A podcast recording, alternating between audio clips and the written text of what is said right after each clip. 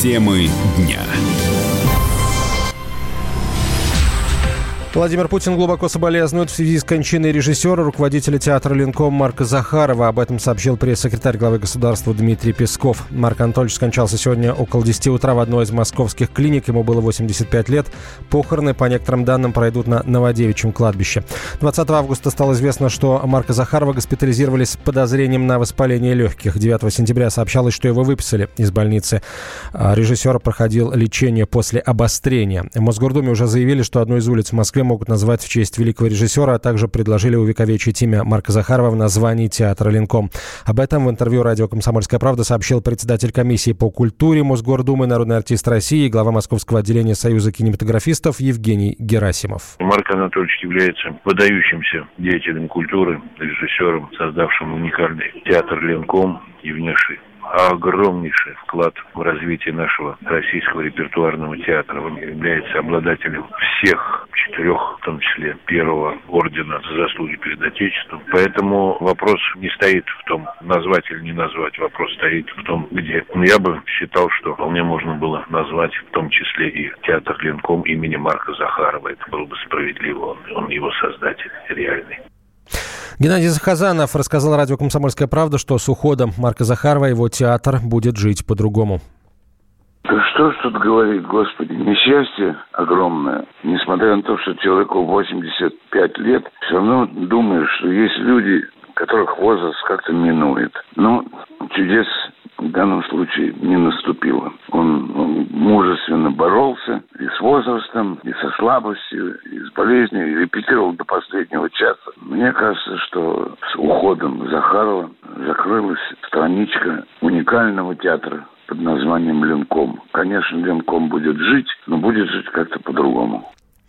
Кинорежиссер, глава Мосфильма Карен Шахназаров рассказал, что у Марка Захарова был свой стиль. Он смог соединить в себе два разных таланта – кинорежиссера и театрального режиссера, а это, по словам Шахназарова, большая редкость. Марк Анатольевич – это единственный, на мой взгляд, вот в мировом культуре театральный режиссер, которому одинаково удавалось работать и в театре, и в кино. Вообще, в силу того, что, на мой взгляд, природа театра и кино абсолютно разные, и совершенно разная система образов, вот единственный человек, который сумел соединить в себе это, это дарование, два дарования разных, кино и театрального режиссера, это Марк Анатольевич Захаров. И я примеров других в мире не знаю. Его картины, такие как «Обыкновенное чудо», то, что он на Мосфильме у нас сделал э, барон Мюнхгаузен – это настоящий шедевр. Со своим стилем, со, своей, со своим очень самобытным взглядом, системой художественных образов. И, конечно, его великие спектакли, тоже обладающие ни на, ни на кого не похожи. Это человек, у которого был вообще стиль. А, как говорится, искусство – это и есть стиль. Стиль есть искусство. Вот он им обладал в полной мере. Кинорежиссер Борис Грачевский назвал Марка Анатольевича Захарова великим человеком и величайшим художником. Ушел величайший человек, гордость нашей культуры, человек, за плечами которого только сделано подлинно российский настоящий художник. И все, что он делал, все, к чему он притрагивался, было золотым и настоящим. Все фильмы его останутся в сердце, и цитаты останутся навсегда и в народных разговорах, и во всем. И, конечно же, в этом огромная заслуга Марка Анатольевича, величайшего художника. И мы все будем скорбить и никогда его не можем забыть, потому что слишком много сделано им, для нас, для всех. Марк Захаров родился 13 октября 1933 года в Москве. В 1973 году был назначен художественным руководителем Московского театра имени Ленинского комсомола, который с 1990 года называется Ленкомом. За 45 лет Захаров поставил более 40 спектаклей и снял десятки фильмов о семье, жизни и работе Марка Захарова в нашем материале.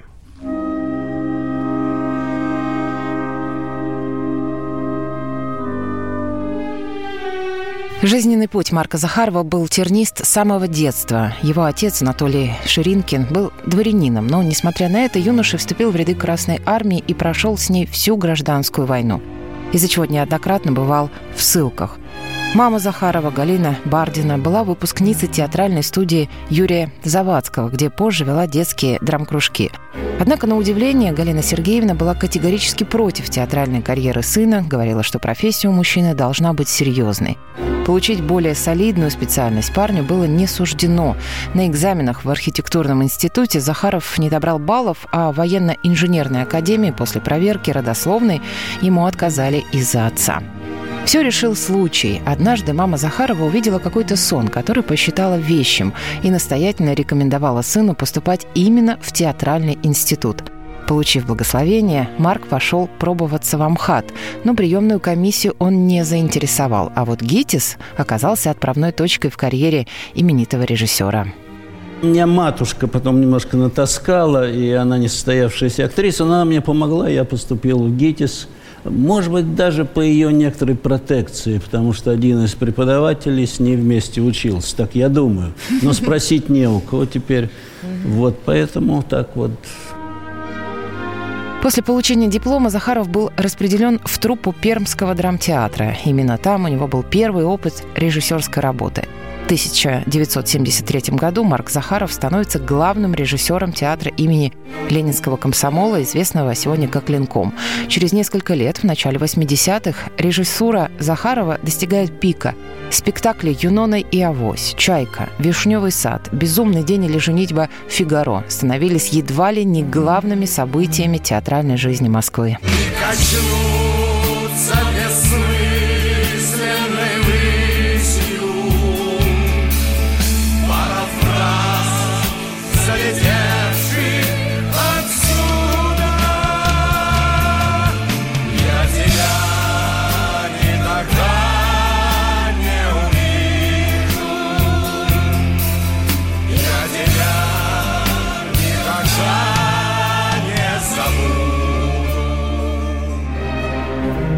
Параллельно с деятельностью в театре Захаров заявляет о себе и в кино. Такие ленты, как «12 стульев», тот самый Мюнхгаузен, «Формула любви» прочно вошли в золотой фонд отечественного кинематографа. Дай, дай 10 копеек. Ну дай 10 копеек.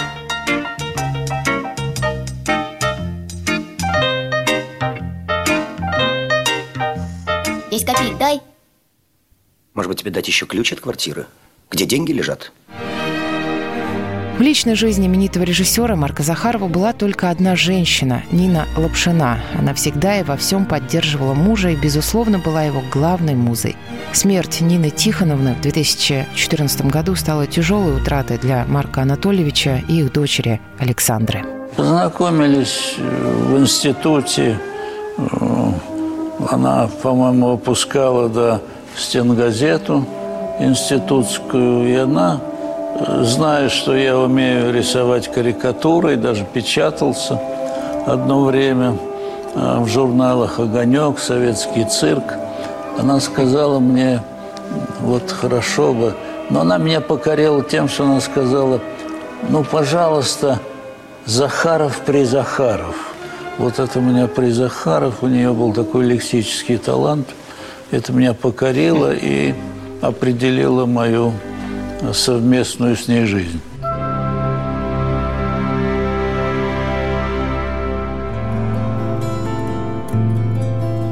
Ты меня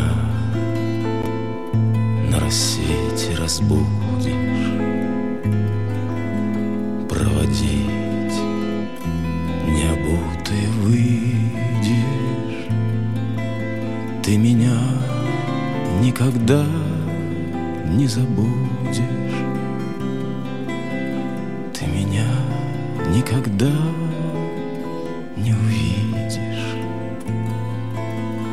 Заслонишь тебя от простуды, я подумаю, Боже Всевышний, я тебя никогда не забуду, я тебя никогда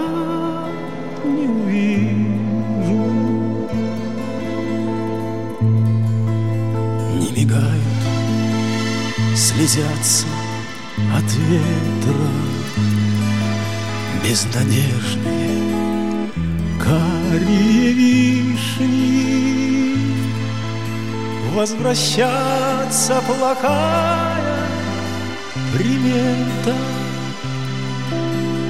Я тебя никогда не увижу. Ваше сиятельство, ежели материальные затруднения окажутся единственной преградой на пути к американскому континенту, готов буду приобрести на собственные средства две шхуны на Санкт-Петербургской верфи. И, придав им соответственно наименования Юнона и Авось, преисполнен буду решимости в начале лета 1806 года пуститься в плавание к берегам Нового Света. И качнусь, и качнусь